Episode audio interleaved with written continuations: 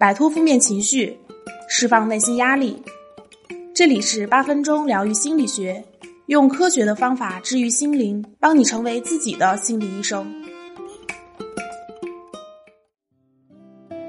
大家好，我是如意，今天我们一起来聊一聊负面情绪的问题。现在我们生活节奏越来越快，生活压力也更大。人们呢也开始对负面情绪和心理学越来越关注，好多人会认为负面情绪是非常可怕而又有害的，但其实负面情绪是非常原始而又非常有用的情绪。在人类还是原始人的时候，生活环境非常恶劣，在那种情况下，只有吃东西和性交这两种满足原始欲望的事儿，才能让人觉得开心。而保护人类生存的情绪，基本上都是现如今大家认为的不良情绪。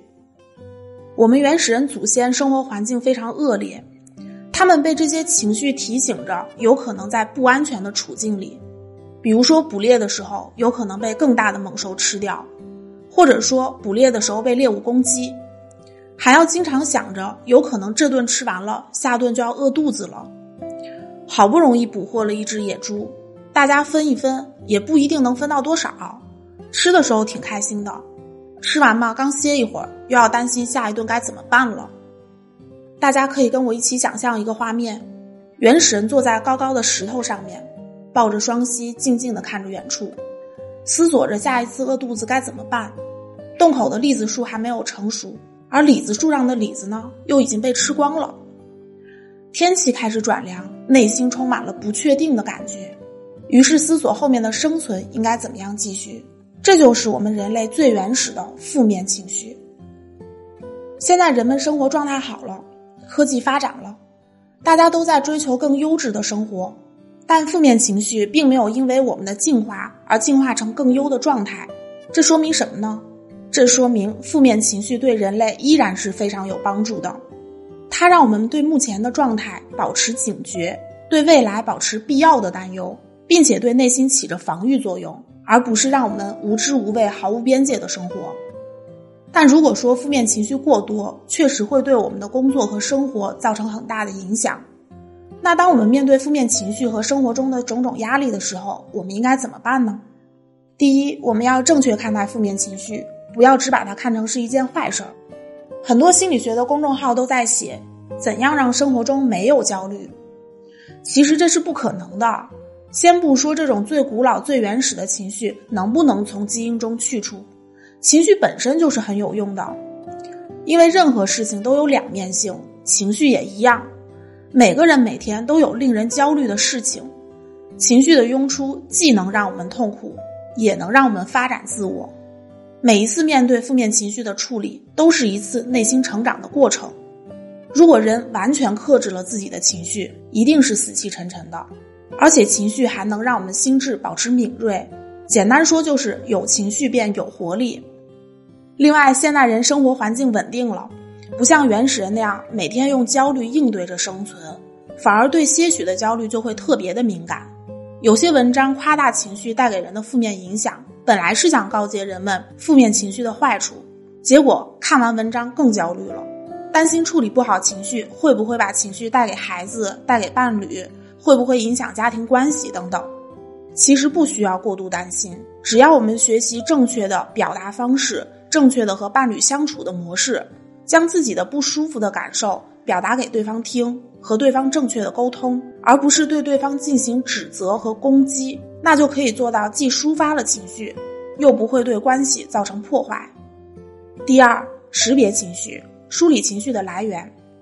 我们的情绪涌来时，一般是因为发生了什么事儿而触发的，并且不仅仅是一种情绪，它是一个情绪集团，各种情绪是互相夹杂的。比如，因为对方说了你一句话，评价了你一句，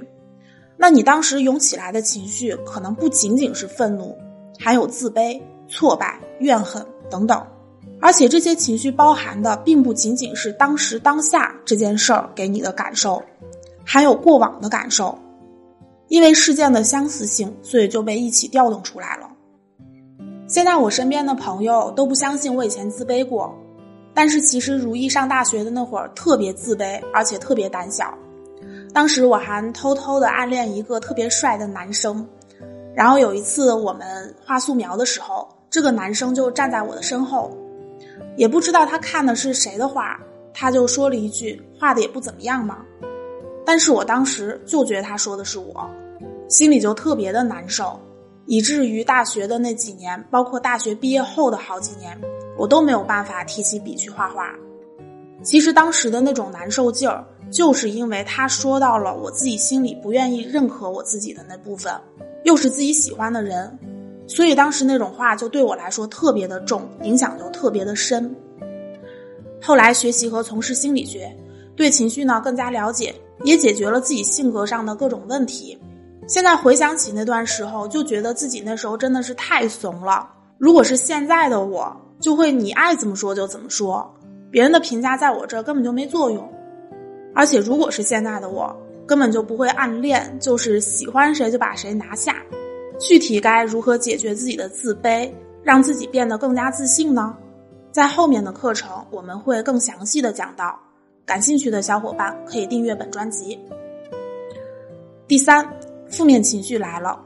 压制和控制并不是最好的选择，憋着不如发泄。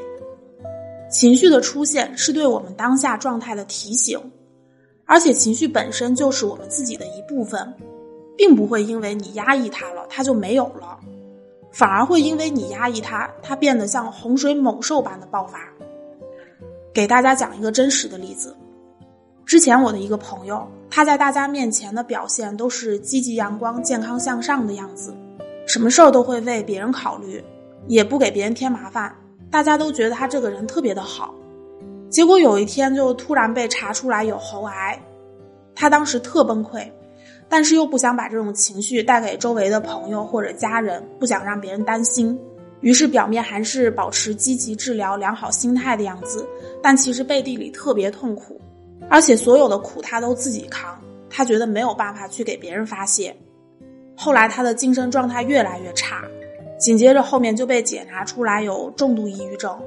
好多朋友知道之后都觉得特别的不可思议，就觉得这么一个阳光少女怎么会接二连三得这么严重的病呢？之后我的朋友就主动来找我聊天，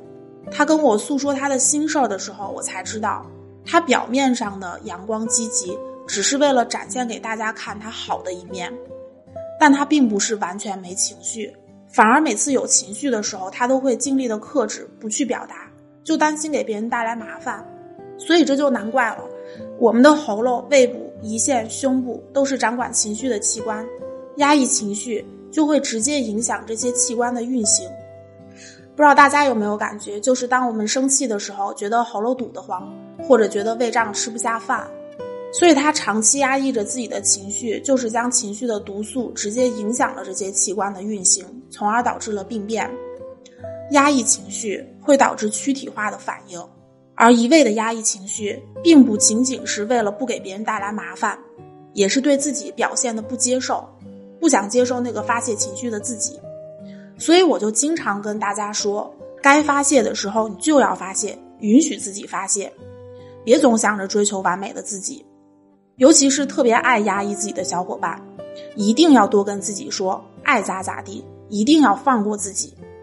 只有这样做，你才能成为更好的自己。好了，我们一起来回顾一下，今天我们主要讲了什么是负面情绪，以及正确的对待负面情绪的三个方法。但对于不同的情绪，处理的方式也是有所不同的，每种情绪的指向也是不同的。所以，具体的面对情绪时应该如何处理，我们在后续的节目会一一讲到。不想错过的朋友们，一定要记得订阅本专辑，以防走丢哦。另外，大家如果有关情绪方面的问题，都可以在评论区给我留言，我和我的团队会全力帮你走出困惑。好啦，今天的节目就到这里，我们下期再见。